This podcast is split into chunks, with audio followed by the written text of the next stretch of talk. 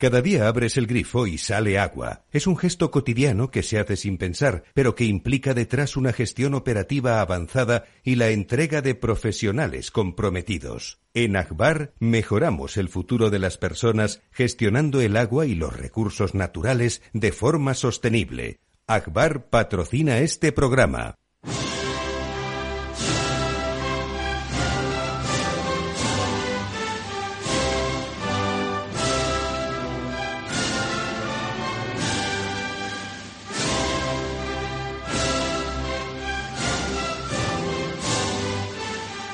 Estado Ciudad, con Ramiro Aurín y Diego Jalón en Capital Radio.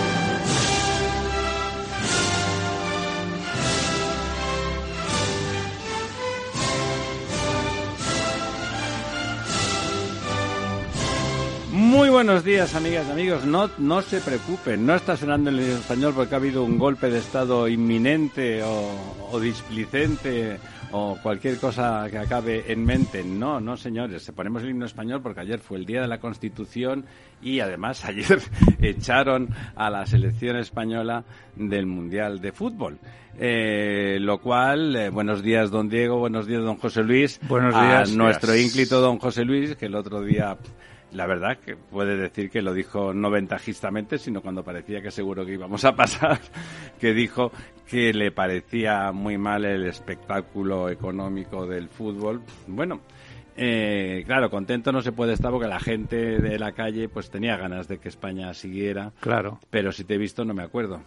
Sí, lo que pasa que yo eh, eh, asociar la idea de España o el sentimiento de España a 11 más 1 que le pegan al balón cada domingo durante dos horas, pues sinceramente no me parece demasiado acertado. Yo asocio la idea de España a los panaderos que levantan todos los días la trapa de la panadería, a los fontaneros que regan las, a nuestros compañeros ingenieros que están rompiéndose por el mundo para sacar adelante su trabajo y para dar una buena idea de Dejándose España, la piel, como dejándose dice la piel. Yolanda, como dice Entonces, Yolanda. Claro, asociar Nos dejamos la piel. Asociar la idea de España a esto, sinceramente, no me parece correcto. No me parece correcto. Yo no consigo asociar la idea de España a 11 señores que, que cobran Pero- una pasta. Pero a usted el fútbol le gusta. Sí, a mí el fútbol como deporte, claro que sí, me gusta y, y siento evidentemente que España eh, la hayan descalificado. Pero fijaros que el fútbol como actividad económica es un negocio impresionante que mueve muchísimo dinero y que tiene bula, tiene bula en muchas cosas. O sea, en cosas, pues eso, eh, como por ejemplo si un, si un empresario arriesgando su trabajo, su capital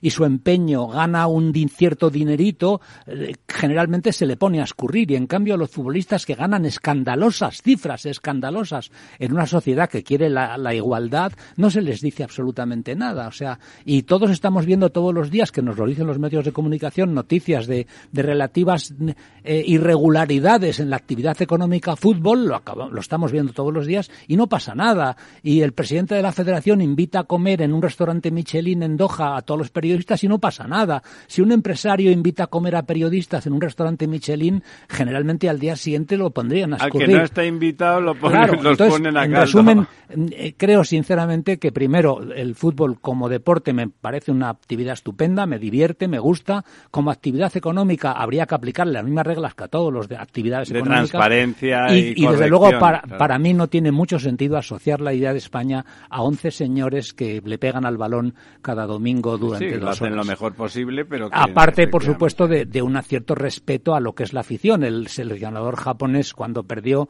hizo una reverencia de tres minutos pidiendo perdón. Y ayer, al contrario, a nosotros lo que se nos dijo, aquellos que, que veían en la, en la roja la idea de España, se les dijo que lo habíamos hecho muy bien.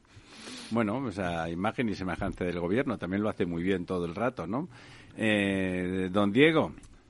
Bueno, pues eh, poco más que añadir a lo que Sí, no sí, ha estar- sido, no ha sintético.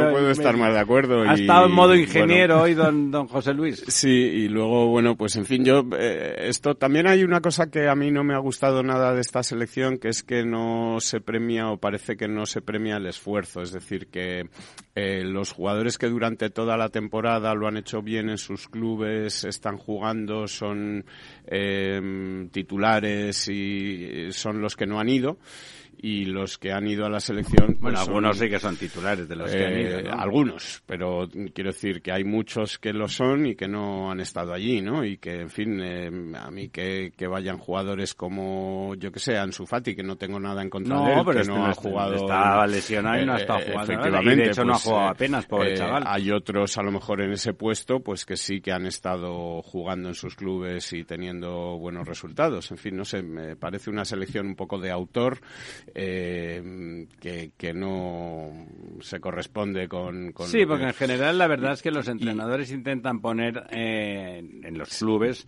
a los que van a dar el rendimiento máximo, ¿no? Y, y luego hay, hay, otra, idea que ha estado sobrevolando por ahí de que, de que, bueno, de que esta es la selección del futuro, en fin, que... Bueno, hay muchos jovencitos. Sí, tal, en fin, yo esto entiendo que cuando tú tienes un club de fútbol puedes hacer un planteamiento de futuro, de decir, oye, pues voy a pasar un par de temporadas en blanco porque dentro de dos años, tres años, pues tendré, pero en una selección, pues hombre, deberían ir los que mejor están en cada, momento, ¿no? No una cosa de futuro que ya veremos ya sí eso, ¿no? en qué queda, ¿no?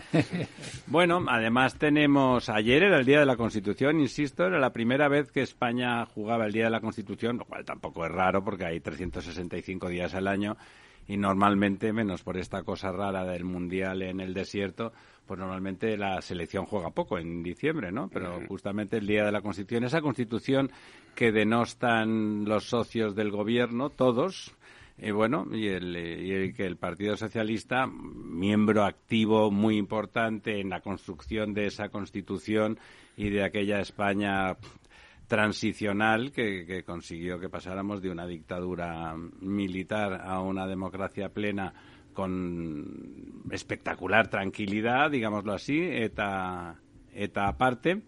Eh, pues resulta que, no, ese día de la Constitución, como es el de una Constitución eh, apunta, como le parece que le dijo en algún momento el señor el señor Zapatero a, algún alguno de los viejos felipistas y les dijo bueno no tú tranquilo ya sabemos que eso lo hicisteis a punta a punta de pistola y el otro se le abría los ojos como platos porque claro no fue así no fue así. yo, era mucho más joven que ustedes en aquella época, ahora ya no tanto, eh, quiero decir, es igual, la diferencia de años es la misma, ¿no? Pero, eh, no ha envejecido usted tan mal. Lo, lo, recordarán seguramente mucho mejor que yo, pero yo tengo la sensación de que la Constitución española fue, entre otras cosas, un triunfo de la izquierda, de la socialdemocracia, de esa izquierda que quería traer la libertad a España y, para la que la Constitución fue un logro, ¿no? Sí, mi padre era completamente de, de izquierdas, izquierdas sensatas, pero no si alguien estaba en contra de... Estaba a favor de ese proceso brutal. que si alguien estaba en contra de la Constitución, en eh, esa Constitución a la que el Partido Comunista votó que sí, a la que el Partido Socialista votó que sí, y sin embargo, pues la extrema derecha o la derecha mm, tenía sus reticencias, ¿no? Con, con esa constitución, que fue un, eh, don José Luis que, que lo recordará con... Sí, sí, no, bueno, yo creo que fue eh, un triunfo de todos, o sea, efectivamente, ¿no? Pero, pero también aunque es verdad que ahora estamos asistiendo un poco a lo que podría considerarse como el fin de la lógica, porque ese es un hecho de la racionalidad, de la racionalidad y de la lógica. Es un hecho evidente que los 40 años que llevamos con esta Constitución, o 44 ya, ¿no? Eh, han sido los mejores de la historia de España. Eso, es, eso es un hecho indiscutible. Bueno, pues eso se discute, eso se discute. Eh, realmente es mucho mejor la confrontación actual y esta división de nuevo, ¿no? Sí, eh, eh, es que ese fin de la lógica tiene una serie de, digamos, el lenguaje político adulterado por la ideología o por la demagogia ideológica. Por el interés edulcorado ideología. Dice, por ejemplo, que cuadrar las cuentas es neoliberalismo usted, cuadrar las cuentas nos los enseñaron en aritmética, en las par de párvulos. Y en su casa más vale que las cuadre porque va a tener un problema o, o, acusa a países occidentales de la cultura de la violación cuando realmente son los únicos que persiguen la violación. Y a los países a los que no solamente no persiguen la violación, sino, que, está institucionalizada. Está, incluso, es una tradición, pues no se les dice absolutamente nada. O sea, en resumen, o, o por ejemplo, se aprueba una ley que consigue escarcelar a violadores y se dice que la ley es buena. Entonces, claro, frente a un, frente a un planteamiento lingüístico, literario o lógico, y lógico como ese, es muy difícil discutir. eso que también hicieron los nazis, ¿eh? Sí, exactamente, es un poco eso. ¿Cómo se llamaba aquel libro del, del, que habla... Mein Kampf, ¿no? no, no, había un, había un libro de un lingüista de un lingüista, no sé si era alemán o húngaro de por ahí, que hablaba justamente de, del, de, la... utilización del lengua. Kemperer, Kemperer. Sí que era sobre la utilización de los nazis del lenguaje. Ana Arendt también lo dice y, Steiner también lo dice, pero eh, más que el lenguaje, porque si solo fuera el lenguaje, el lenguaje es instrumental, es la construcción mental que hay detrás del lenguaje. Claro, es que el lenguaje construye nuestra realidad. ¿eh? Pero de alguna manera, entonces ahora es muy difícil discutir con alguien que cuando un hecho muestra que lo que ha, el resultado es malo, dice que es bueno. pero con un par, pero sabe que... Sí, no, y sobre todo cuando hay un coro mediático que le apoya y que le dice que sí, que, que la ley esta que ha conseguido escarcelar a no sé cuántos violadores y, reducir la pena de otros tantos es buena. Se niegan a, la realidad. Y se niegan a reconocer, o por ejemplo, insisto, cuadrar una cuenta, que es algo que se nos enseñó desde pequeñitos, pues resulta a que la gente decente, es malo porque es neoliberalismo. A la gente decente, o sea, empezando por los trabajadores, por supuesto, se les enseña que eso es lo que hay que hacer para que en tu casa, a final de mes, aunque sea el día 30, todavía llegue el último euro, ¿verdad? Y, sobre todo, si tú no cuadras las cuentas con la agencia tributaria, digamos... Bueno, eh, con la iglesia pues hemos topado. Esa misma agencia tributaria del Estado que te obliga a ti a cuadrar las cuentas, las descuadra ella públicamente diciendo que eso es neoliberalismo fatal.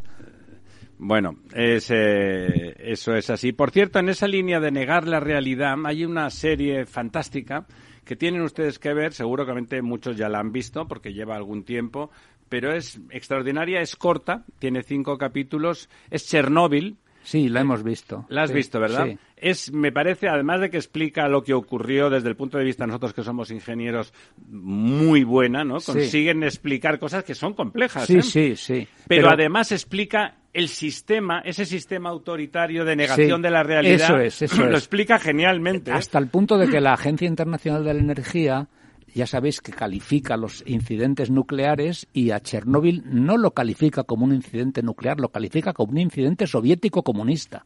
Es decir, la causa, la razón esencial. Es la forma de gobernanza. Eso es, es la gobernanza de aquel asunto, ¿no?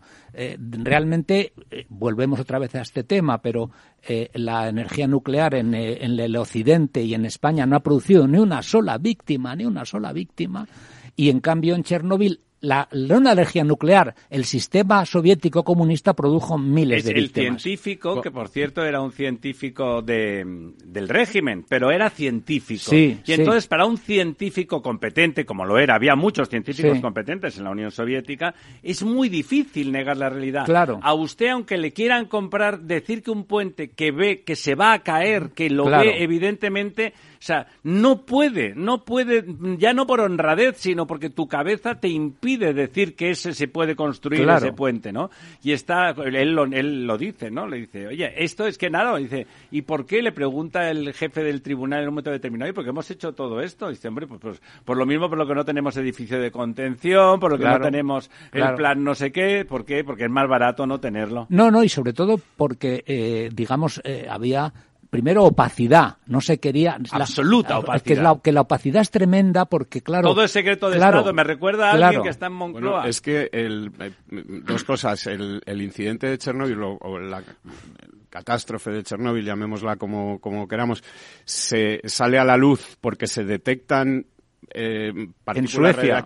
En Suecia, eh, porque durante días eh, el Estado soviético lo, tapa, lo, tapan, lo, tapan, contra los científicos que querían sacarlo. Y, segunda cosa, eh, el, precisamente el Estado soviético, el, el Partido Comunista Ruso, que es el que ha causado el mayor incidente nuclear por estos eh, que estamos hablando, es el que se ha dedicado a subvencionar partidos antinucleares en todo, el, mundo, en todo Occidente, con, con, la excusa de que eso produce mm, accidentes. Y, hoy el país que está construyendo más centrales nucleares es un país comunista que es China. Que es China, por supuesto. O sea, es curioso, es otra paradoja como la de cuadrar las cuentas. O sea, es ir contra la lógica también. La bueno, en realidad, en realidad para el sistema comunista la energía nuclear tiene mucho sentido. Lo tiene. Es, es autónoma, mm. es no es no dependes de importaciones más allá del uranio, que además en su caso lo tenían ellos directamente, y bueno, o sea que no, en ese sentido, eh, lo mismo que entendió Francia, ¿no? Que era un país muy nacionalista y entendió que era la forma más autónoma de suministrarse energía. Yo en el año 2014 escribí un librito que se llama Reconstruyendo el sueño europeo y uno de los capítulos se titula La esclavitud energética europea.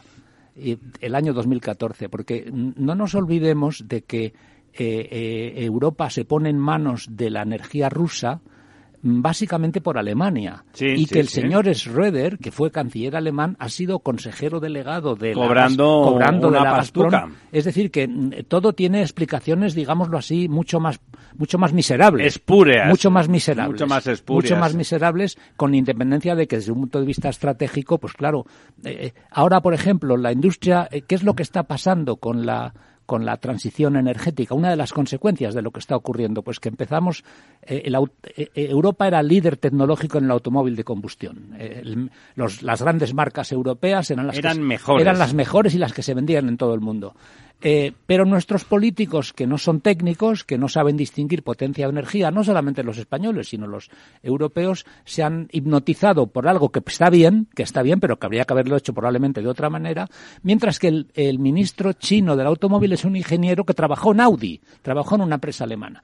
Y ya empezamos a ver coches chinos y resulta que hoy la, la dominación tecnológica de las baterías es orientales, china y coreana, y Europa ha perdido, es una colonia tecnológica. Europa que fue dominante tecnológico en el motor de combustión, hoy es una colonia tecnológica en las baterías y en el automóvil eléctrico. Es decir, hemos perdido un sector que en España es, emplea al 10% de la población y, y contribuye al 10% del PIB, ha pasado de ser dominante a ser colonia tecnológica. Vamos a ver lo de los envases, pero que luego volvemos sobre ese tema, porque yo creo empiezan a haber voces e informes muy autorizados que nos dicen que si no cambiamos el plan de transición al vehículo eléctrico de una forma muy sustantiva, vamos a vamos a ser espectadores de un desastre económico ya sin, lo estamos, yo creo que ya, precedentes. Yo creo que ya lo estamos siendo. Don Diego, vamos a ver esos pantanos que esta semana no nos sonríen. Bueno, vamos a ver, no nos sonríen, pero tiene tiene cierto truco, ¿no? Y lo voy a tratar de explicar. Eh, el dato es que esta semana hemos almacenado 15 hectómetros cúbicos, eh, muy poquito, un 0,03% más de lo que teníamos la semana Nada, anterior. estamos igual que estábamos. Eh, estamos en el 34,30 34% de agua embalsada, que si tenemos en cuenta la media de los últimos 10 años en esta semana, que era del 51,71%, pues es un dato paupérrimo, paupérrimo y, y, muy malo. La misma semana del año pasado, que ya fue un año muy malo por esta, por esta época,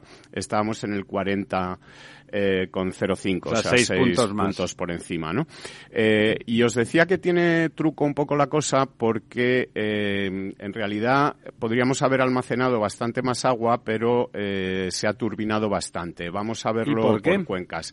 La, la, digamos, el dato de esta semana es que la cuenca del Ebro ha almacenado 100 hectómetros cúbicos, mientras que la cuenca del Duero ha perdido 86.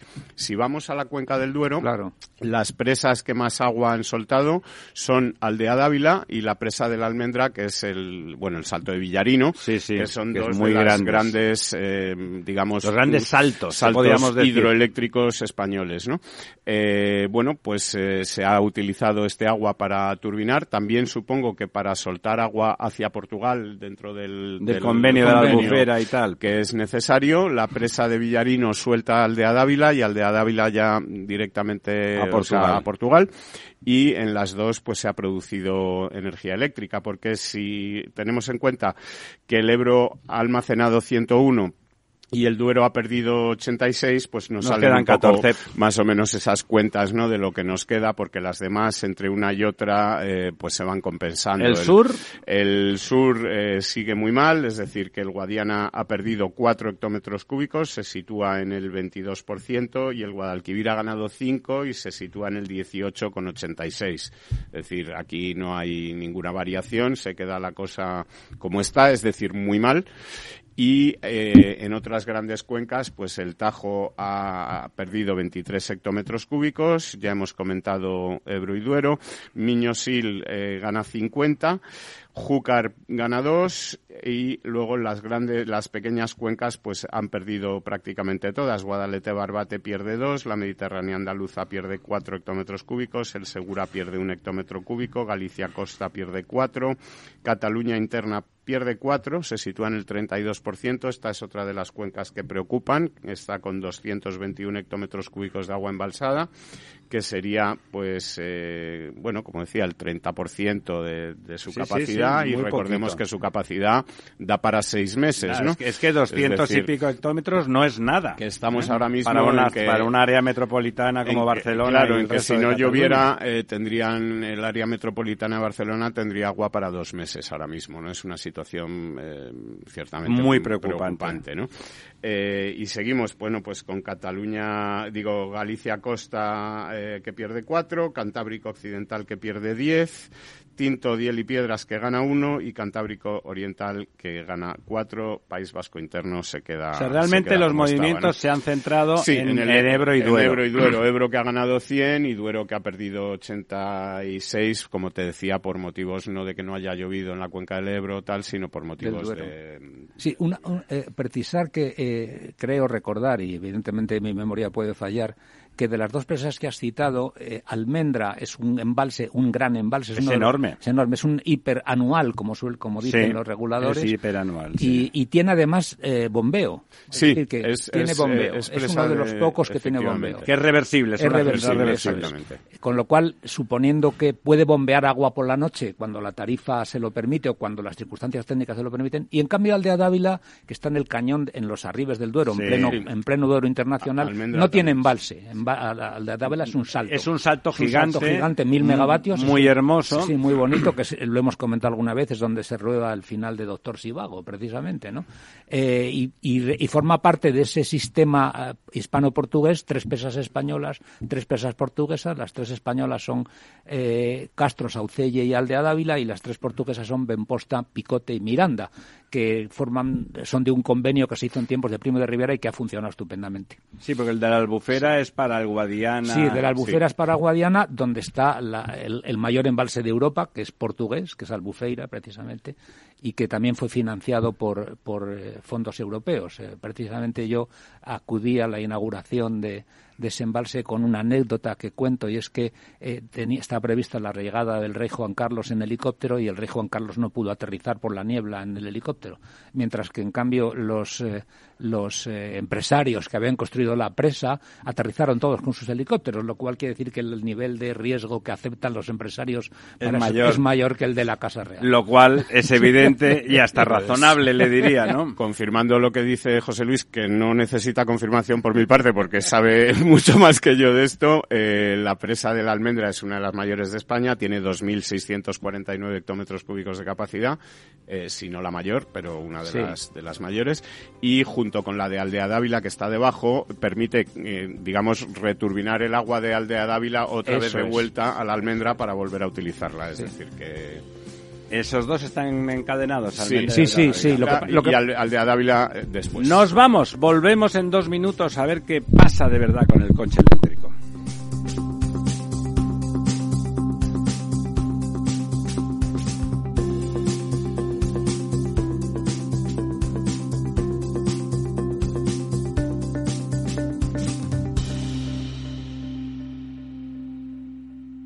El Estado Ciudad con Ramiro Aurín y Diego Jalón en Capital Radio. Para ti, que eres autónomo, tienes una pyme, una empresa o eres emprendedor, en el ICO estamos contigo con una amplia oferta integral de financiación para contribuir al crecimiento sostenible y a la digitalización de tu empresa. Infórmate en tu banco en ICO.es o llamando al 900-121-121. Financiamos a tu medida. Avanzamos juntos. ICO, creemos en ti, crecemos contigo. Gráficas Naciones. Más de 50 años de experiencia en el sector de las artes gráficas. Apostamos por la última tecnología tanto en impresión offset como en digital y gran formato. Realizamos todo tipo de impresión. Tarjetas de visita, folletos, libros, vinilos, decoración y montaje de stands. Más información en el 91 629 2145 o en gráficasnaciones.es. ¿Está pensando en montar una empresa pero no se atreve a dar el paso en solitario? ¿Busca una marca conocida y consolidada que le respalde? En Franquiciados le ayudamos a elegir el negocio que más se ajuste a sus necesidades. Franquicias de éxito, innovadoras, de baja inversión. Los miércoles a las 12 en Capital Radio tienen una cita con el único programa de radio de España especializado en la industria de la franquicia. Franquiciados con Mabel Calatrava.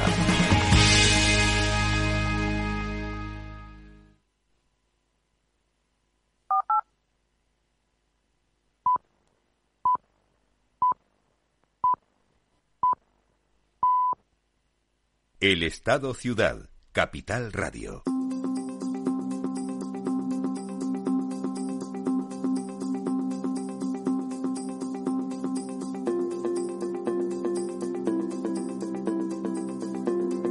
De vuelta estamos aquí eh, después de, insisto, nosotros en el Estado Ciudad celebrar el Día de la Constitución, una Constitución formidable como le gusta decir a don José Luis que nosotros rubricamos al 100%, ha proporcionado los mejores años, y no pocos, ¿eh? porque llevamos ya 44, de la historia de España y de los españoles, porque España son los españoles, no es otra cosa. Son los españoles, sus actividades, sus vidas, sus cuitas, sus alegrías y sus penas. Y aquello que como comunidad vamos consiguiendo para que el mundo, el mundo sea mejor, el mundo ese de que formamos parte. No estamos en el mundo, somos el mundo, somos una parte de él.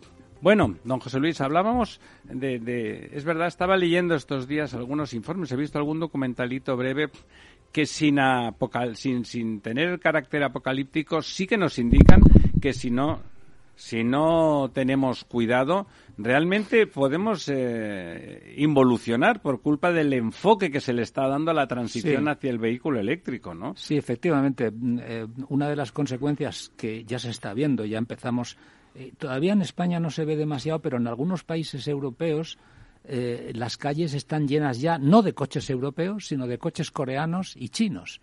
Eh, ya empezaron los japoneses hace tiempo con el híbrido, ya sabéis. Sí, el Toyota. Toyota, es la, la, madre de los híbridos. Consumía menos. ¿eh? Eh, consumía menos. Los taxistas en Madrid llevan sí, Prius Lo que pasa es que tienen un motor de gasolina que su rendimiento térmico, digámoslo así, o energético térmico, no es tan bueno como el de los diésel, pero la combinación en urbano del híbrido es, mucho mejor, es mucho mejor.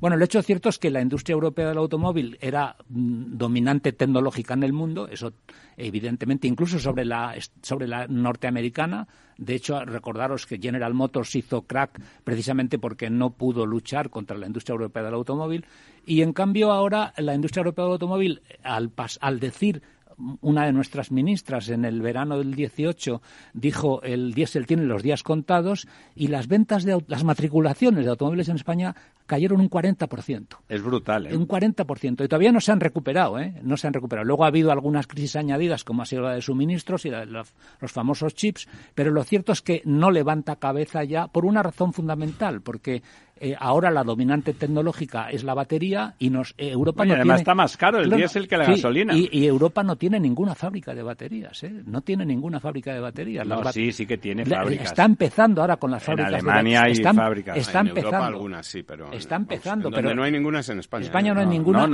Y, y, la dominante tecnológica de las baterías es China, China y Corea. Entonces, bueno, mm, una industria, insisto, que era el florón tecnológico europeo, pues realmente ha pasado a ser colonia tecnológica y me gusta siempre, ya sabéis, no, mm, eh, que eh, frente a lo que son los políticos europeos, europeos y españoles, que son casi todos, eh, digámoslo así, no, no científico-técnicos, el ministro chino del automóvil es un ingeniero que trabaja en Audi. de Audi, justamente. y me gustaría comentar estos días que, porque estamos acercándonos a la Navidad y, es curioso, eh, eh, eh, estos días lo he comentado en alguna otra tertulia, que el famoso villancico Noche de Paz tiene un origen procedente del cambio climático. ¿Ah, sí, en, en, la década de 1810-1820 se llamó, es la década más fría de Europa, en aquella época y todavía no ha habido una década tan fría como aquella y parece ser que todo es debido a un volcán indonesio, al volcán Támbora, que, ocultó la luz del que sol. ocultó la luz del sol y se llamaron aquellos años sin verano, precisamente. Y entonces, en una capillita en un pueblo cerca de Salzburgo, el capellán le dijo, el órgano de la capilla dejó de funcionar por el frío. Y entonces el capellán le dijo al compositor que por favor le compusiera un villancico A que, capela, ¿no? que no necesitara órgano, que fuera un villancico a capela, un villancico coral, y compuso Noche de Paz. De manera que, de alguna manera, fue en 1818, la Nochebuena de 1818, en esa década 1810-1820, el volcán Támbora creo que explosiona en 1815. ¿Y dónde 1800 estaba? En Indonesia, En Indonesia. 1815-1816 desaparece, eh, era una montaña que tenía 4.000 metros de altura y se quedan 2.000.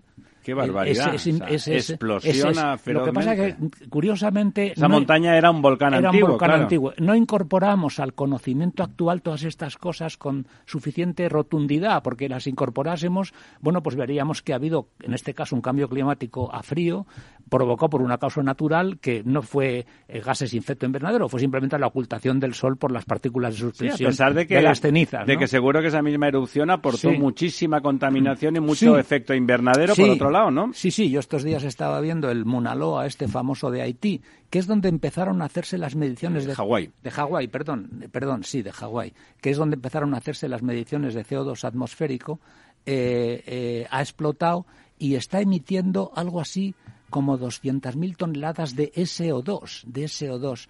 El Óxido de azufre. óxido de azufre. El, el volcán de Que la- no es efecto invernadero, no, pero, es muy contaminante. Sí, pero el volcán de La Palma, por el SO2, todavía hay algunas poblaciones de los alrededores del volcán de La Palma que no han podido volver por el todavía. SO2, ¿no? Y el volcán de La Palma emitía como unas 3.000 toneladas. ¿Y este día, y este emite emitiendo? 200.000, es decir, ¿Al día? Al día, sí, o sea, Qué es una es impresionante. El volcán de La Palma creo que algunos días punta y llegó a emitir hasta 15 y 20.000 toneladas, pero este está emitiendo 200.000. No es un gas, efectivamente, o no parece que contribuya demasiado al efecto invernadero, pero sí es un gas tóxico y realmente la, la pluma, como dicen los vulcanólogos del gas tóxico, ha llegado a Europa, ha llegado, se ha, se ha detectado. Claro, como va tan alto, Claro, pues se ha se detectado incluso en el norte de Europa. ¿no? Entonces, vuelvo otra vez a, la, a lo que decía, que el villancico Noche de Paz tiene un cierto origen indirecto por un cambio climático Ahí natural. deberíamos de intentar superar el asunto ese por nueva tecnología. Nos hablaba nuestro don Enrique de Areva, que hoy no está aquí,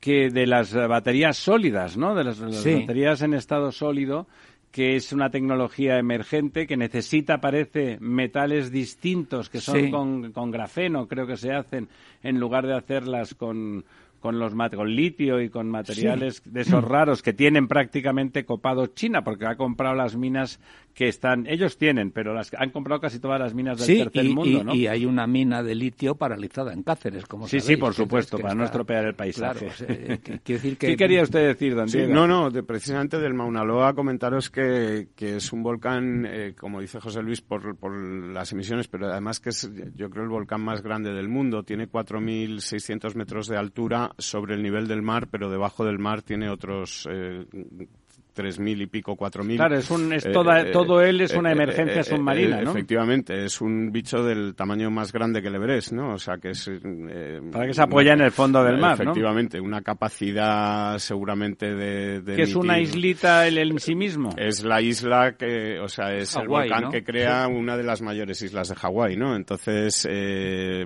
eh, bueno, eh, es un volcán relativamente joven y con una capacidad de, de emisiones que ya... ¿Qué es un volcán relativamente joven? Eh, bueno, eh, que, que es más joven que los que los Sí, otros, que, es que decir, se que los supone que, otros las de primera- Hawái, ¿no? que las primeras erupciones que están datadas son relativamente recientes. Son de época histórica Eso ya. es, sí, eso creo que precisamente ese es otro de los eh, de elementos de debate o de reflexión en este asunto. Las mediciones de concentración de CO2 en la atmósfera eh, están desde 1950 y algo, precisamente por un observatorio situado eh, que ese volcán lo ha estropeado ahora, ha dejado de, de, emi- de- de poder Claro, controlar. claro. Sí, la ha estropeado. Y las anteriores, como hemos comentado aquí una vez, son fósiles, son CO2, aire Sí, sí, encerrado en burbujas de hielo, vamos.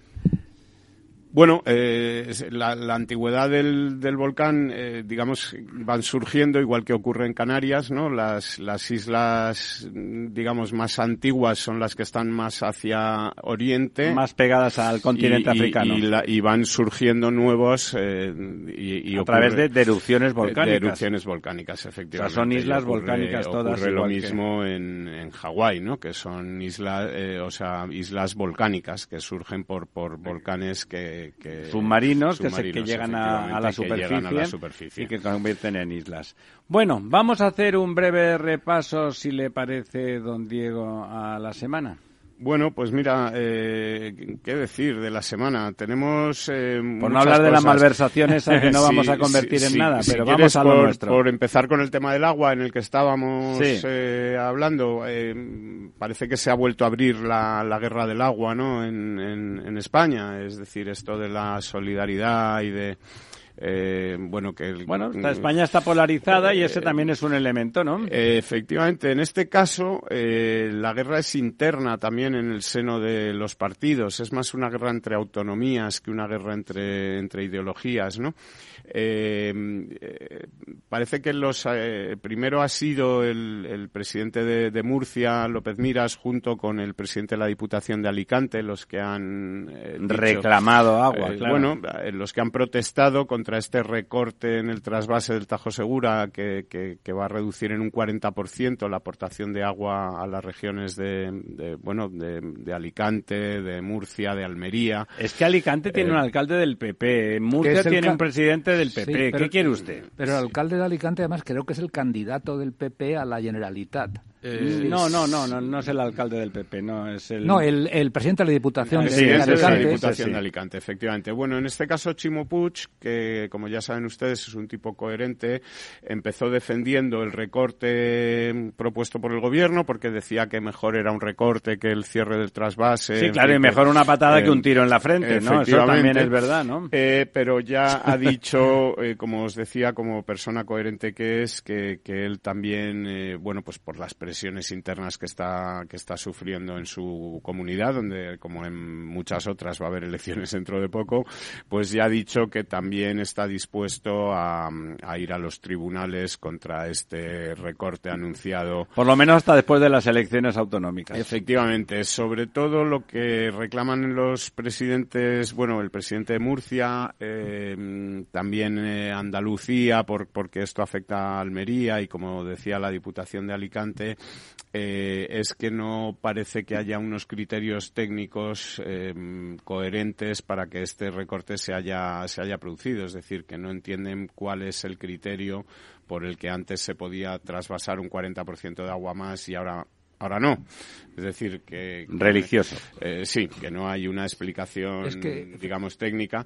Y además recuerdan, bueno, pues que la producción eh, agrícola de, de, esta región a la que se está cortando, digamos, el, el acceso al agua, eh, pues es uno de los motores económicos de España. Bueno, el agua es un el factor productivo fundamental de sí, esa pero agricultura. Que, digamos que, que, en estas regiones es donde más mm, partido se saca más ese valor agua, añadido ¿no? más tiene. valor añadido es así. Curiosamente, volviendo un poco a la reflexión inicial del programa sobre el tema del fútbol, sería eh, pintoresco evaluar la cantidad de debate público, de tiempo, de debate, de tiempo de debate público dedicado al fútbol y dedicado al agua.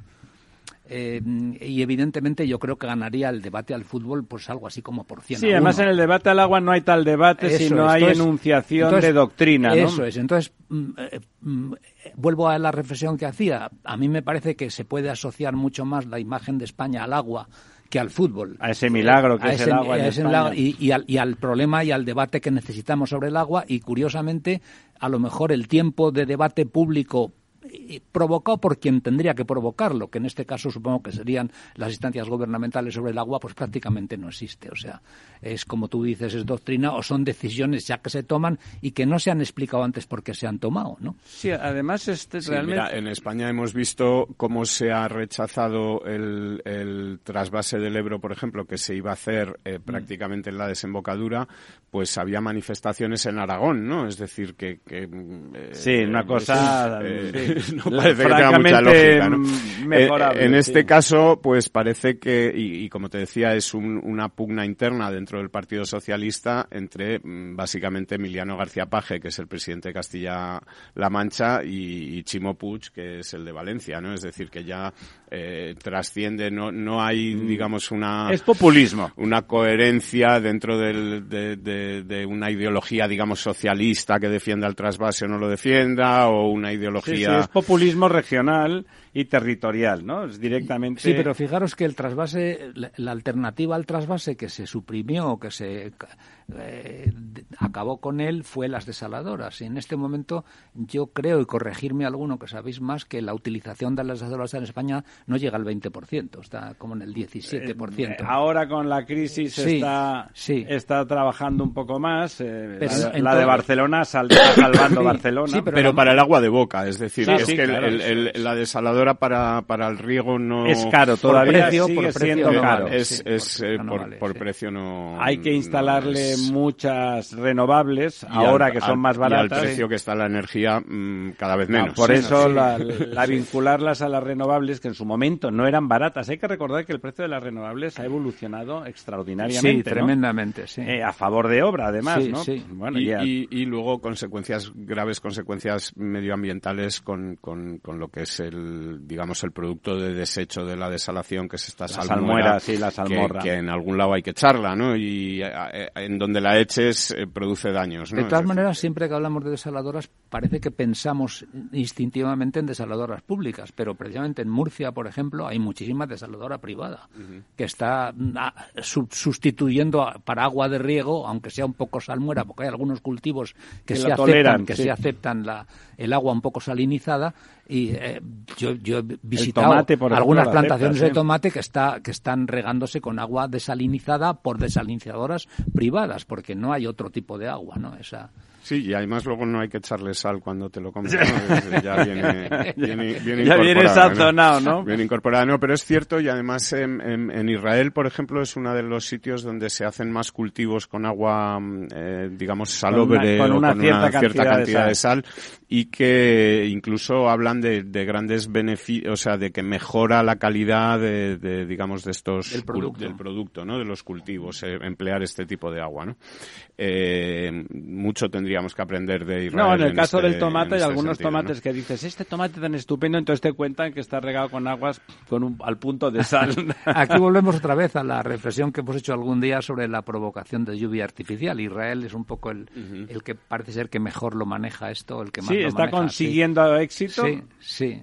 Sí. Y fíjate que en un territorio mm, que creo recordar que... Es difícil de acertar porque es Sí, pequeño, es claro. pequeño, tiene, no sé si son 80.000 kilómetros cuadrados, incluyendo la península del Sinaí, que, que fue la historia de la Bueno, y guerra. que es de un trozo de desierto, es un trozo de desierto, fue la guerra de los seis días. Pero claro, digámoslo así, si, si en Israel está funcionando, o parece que está funcionando, evidentemente en España podría mejor funcionar todavía, que son 500.000 kilómetros cuadrados, claro.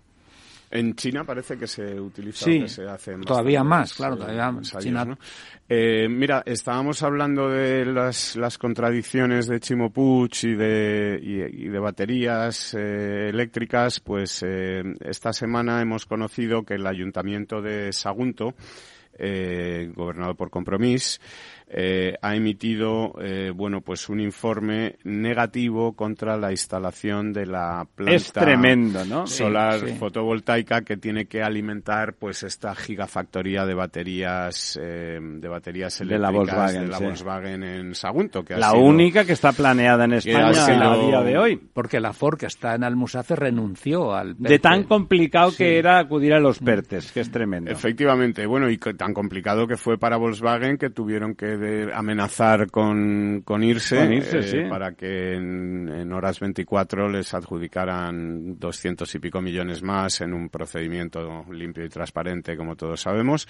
Entonces, bueno, el caso es que el Ayuntamiento de Sagunto, como os decía, que es de compromiso, que son, eh, bueno, pues defensores de las energías renovables y de eh, las energías limpias y de tremendo, todo ah. esto, pues parece que están en contra de la instalación de una planta solar de fotovoltaica. tipo de explicación metafísica? Bueno, pues porque utiliza mucho espacio y que, en fin, que mm, tiene un impacto sobre el suelo que podría ser, eh, bueno... mm, Igual hay oro debajo y no lo eh, detectamos. elevado impacto territorial, dice el informe, ¿no? Que no sabemos muy bien lo que quiere Y, decir, pero... y de, de hecho, sabéis que ha habido un conflicto dentro de la consejería. El, el director general de lo que llevaba la energía renovable ha sido cesado hace pocos días, que era un defensor precisamente de lo fotovoltaico. Y, y no sé si esa consejería corresponde a Compromís, pero lo- Pues efectivamente, hay ahí, como tiene Chimo este lío de gobierno, eh, en fin, pues eh, ha tenido que salir a decir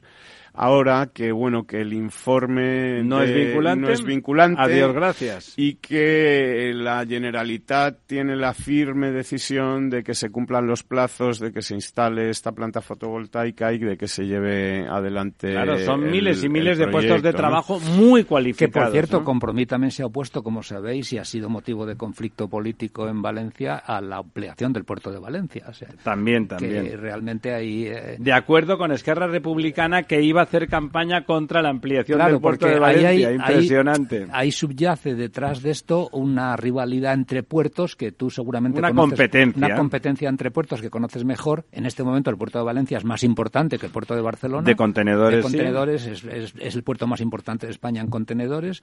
No en tráficos totales, que sigue siendo Algeciras por razones de sólidos y de graneles. Pero en contenedores creo recordar que anda con los 4 millones. Bueno, sí, no sé si es contenedores y lo que, lo que tiene son sólidos y graneles, Sí. porque los contenedores deben ser Algeciras, ¿no? Eh, No, yo creo que es Valencia, Pues sí, ¿no? Valencia también. Entonces, bueno, ha superado a Barcelona y curiosamente eh, eh, un vector de desarrollo de Valencia y de España, que era el puerto de Valencia, pues resulta que el compromiso se opone con el apoyo de Esquerra Republicana. sí, que sin comerlo ni beberlo, Claro. simplemente Sí. para Bueno, bloquear un proyecto que le hace la Bueno, competencia, ¿no? eso es que, no, y que le puede hacer la competencia al puerto de Barcelona, evidentemente. Efectivamente, pues mira, dentro de esta lógica que, ha, Ilógica, desa- que ¿no? ha desaparecido, como bien apuntaba eh, José Luis, de que hemos, eh, la razón, digamos, ya no sirve para nada, pues el informe de la- del Ayuntamiento de Sagunto es, es un buen ejemplo, porque, por ejemplo, apunta que se debería acreditar por qué esa proximidad e inmediatez de la planta al- a la fábrica es necesaria, ¿no? Y, Porque hay menos pérdidas en el transporte. y, y si no es necesario o imprescindible dicha cercanía para la implantación de la gigafactoría y atiende solo a un criterio económico de conveniencia o ahorro en la factura energética del promotor, entonces el pronunciamiento municipal solo puede ser desfavorable a dichos ámbitos de fotovoltaicas planteados. Es decir, que si esto va a ser porque es eficiente económicamente, pues, Pues que no, que no, claro, que tenga sí. que ser Claro, ineficiente el fin de la económicamente. lógica. Lo que no se dan cuenta es que hay un momento en que la suma de ineficiencias hace que el promotor diga que se va a otro sitio. sí, sí, no, efectivamente. Bueno, es, lo que está no. siendo aquí no me sale a cuenta. que por cierto, uno de estos días, no sé si, eh, no sé si es en fechas próximas, se celebra en Alicante una cumbre euromediterránea donde se pretende ratificar la historia del- de lo que llamaron gasoducto en su momento, del Barmez, pero que no va a ser un gasoducto, que va a ser en todo caso un hidrogenoducto, Ya. porque los franceses se oponen a que sea un gasoducto y entonces solo quieren que transporte. ¿Por qué cree usted que se oponen a que sea Pues un gasoducto? supongo, supongo que porque piensan que la situación central de Francia no, no quieren competencia de España en el suministro de gas al resto de Europa. Claro, porque Eh, van a instalar licuadoras, van a- pues, ya, ¿no? ya no, ya tienen cinco licuadoras, o sea, ya tienen prácticamente las mismas que nosotros. Están construyendo licuadoras flotantes en este momento en, eh, y, y, eh, dentro de poco tiempo ¿Licuadoras o licuefactoras? ¿no? licuefactoras, sí, las que transforman el, el- las que descriogenizan el gas Eso que viene en los barcos Y lo convierten en gas en otra gas vez. otra vez para meterlo en tubería, ¿no? Entonces el hecho cierto es que lo que se vendió aquí como que la alternativa al, al gasoducto mm, que iba mm, por el de, de España a Francia por Cataluña iba a ser el que iba a ir de Barcelona a Marsella eh, por, por el Mediterráneo, subterráneo sí. por el Mediterráneo mm, eh, resulta que ahora no va a ser un gasoducto, según los franceses, va a ser un, un hidrogenoducto. Con lo cual es largo, me lo fiáis, don Sí. Diego. Aunque y tiene dentro gracia- de dentro de 10 años ya veremos para qué sirve, pero de Eh, momento para el gas seguro que no. Y ¿no? una de las explicaciones que se daban estos días de por qué se ha preferido la alternativa marítima a la alternativa terrestre es que en, la, en el mar no hay generalitat ni hay gobiernos autonómicos. pueda dar morcilla. que puedan estar dando por saco, ¿no? Bueno, pues mira, otro, No me parece menor. Otra de las noticias que podemos comentar precisamente tiene que ver un poco con eso, ¿no? Eh, ahora mismo hay eh, 60.000 megavatios de fotovoltaica y 19.000 megavatios de eólica que están pendientes de que antes del 25 de enero reciban una declaración de impacto ambiental. Es decir, las empresas han presentado el proyecto, han conseguido las, eh, Licencias, digamos, las sí. licencias y tienen que conseguir, han eh, presentado sus eh, mm, planes de impacto Sí, ambiental y tienen que recibir, digamos, la, el visto bueno de las comunidades autónomas o del gobierno, es decir, del Ministerio de Transición Ecológica, en función de la capacidad. Si son de más de 50 megavatios, es el Ministerio de Transición Ecológica el que tiene que darlo y si es menor, La autonomía. la, la autonomía, aunque la autonomía lo que hace es enviar un informe que luego también el Ministerio Tiene que validar. que validar, ¿no? Entonces, eh, bueno, eh, eh, si no se producen esto, estas declaraciones, que no tiene pinta, porque bueno, pues ahora ya sabes tú que diciembre es un mes Que no. muy malo, el principio de enero, en Ya, fin, sí, eso. eh, y de aquí al 25 de enero, pues lo que no ha sucedido en tres años que llevan estas cosas en trámite, pues es complicado Es tremendo. que vaya. ¿Quién va a invertir vaya con años de trámites? Entonces ahora eh, se están diciendo que bueno que recibirían de vuelta los avales que tuvieron que presentar, que tendrían que volver a tramitar partiendo de cero, pero el gran problema es que se quedarían sin el principal activo que es el acceso a la conexión de redes que ya les ha otorgado Red red eléctrica. eléctrica, ¿no? Porque mm, sabemos que hay una saturación, digamos, de puntos de conexión, que ellos ya tienen este acceso garantizado y que si no reciben esta declaración de impacto ambiental, Positiva. tendrían que volver a partir de cero. Con lo cual han anunciado ya pues que irían Que a los- renunciarán, ¿no? y que irían a los tribunales a reclamar, eh, digamos, unas indemnizaciones por, por las pérdidas causadas por este retraso que, eh, bueno, pues lleva ya más de tres años. Los, los para ciudadanos producirse. deberían de plantearse muy seriamente a quién votan. ¿eh? en- Realmente deberían de plantearse, los ciudadanos de Sagunto deberían de plantearse si quieren tener empleo y vivir y tal con una fábrica de baterías para hacer ese coche eléctrico tan ecológico que nos va a alejar tanto. Con una planta de fotovoltaica, que no están hablando de poner una mina de O sea, carbón o, ni... o en esas autonomías donde se la van a coger con papel de fumar y en un sitio donde que es el campo y que sí pues es bonito y que si pones eh, solares o pones molinos pues hay molinos y no gigantes y es lo que hay para conseguir tener energía limpia y renovable y a continuación tampoco eso. ¿Dónde la vamos a poner? ¿En las ciudades? No, por favor, las ciudades no que afectan. En el campo, en el campo hace feo. Pero hay un momento en que parece una discisión infantil, ¿no? Sí, O sea, es un- estamos un poco en lo del principio, el fin de la lógica. O sea, Efectivamente, están defendiendo un modelo de, de- de energía que luego no pueden instalar en ningún lado porque... Pero por, por un criterio absurdo de decir, jo, tú, qué feo los molinos de viento. Bueno, como decía alguien, a lo mejor a alguien le parecían feos los molinos de viento aquellos de Don Quijote en su momento. Ahora son patrimonio de la humanidad, ¿no? Yo creo que ahí hay una trinidad que yo la llamo conocimiento, ideología, responsabilidad, en la que en este momento, en la lógica de la sociedad española, prima la ideología sobre el conocimiento y sobre la responsabilidad. Entonces, eh, cu- cuando, cuando la gobernanza es absolutamente ideologida, ideologizada, eh, evidentemente ocurre esto, ocurre Bueno, que... y la estupidez y una cierta idea de que con el populismo se mantendrá el poder. Pero no, se- no deja de ser ideología, quiero decir que... Lo es, lo es. Y hasta aquí hemos llegado, amigos, amigas, esta noche en La Verdad Desnuda. Hablaremos del Mundial con José María García. Sí, señor.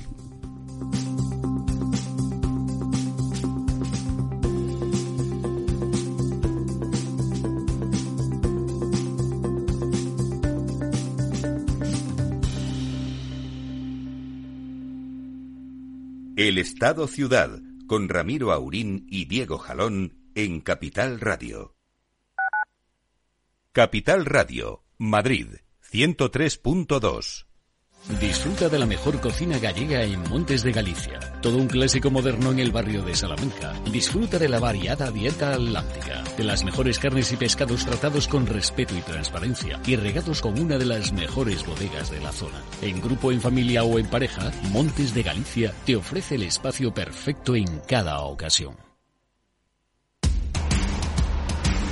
No pierdas detalle de todo lo que afecta a tus inversiones y a tu bolsillo. Toda la información en Mercado Abierto con Rocío Arbiza. de 4 a 7 de la tarde en Capital Radio.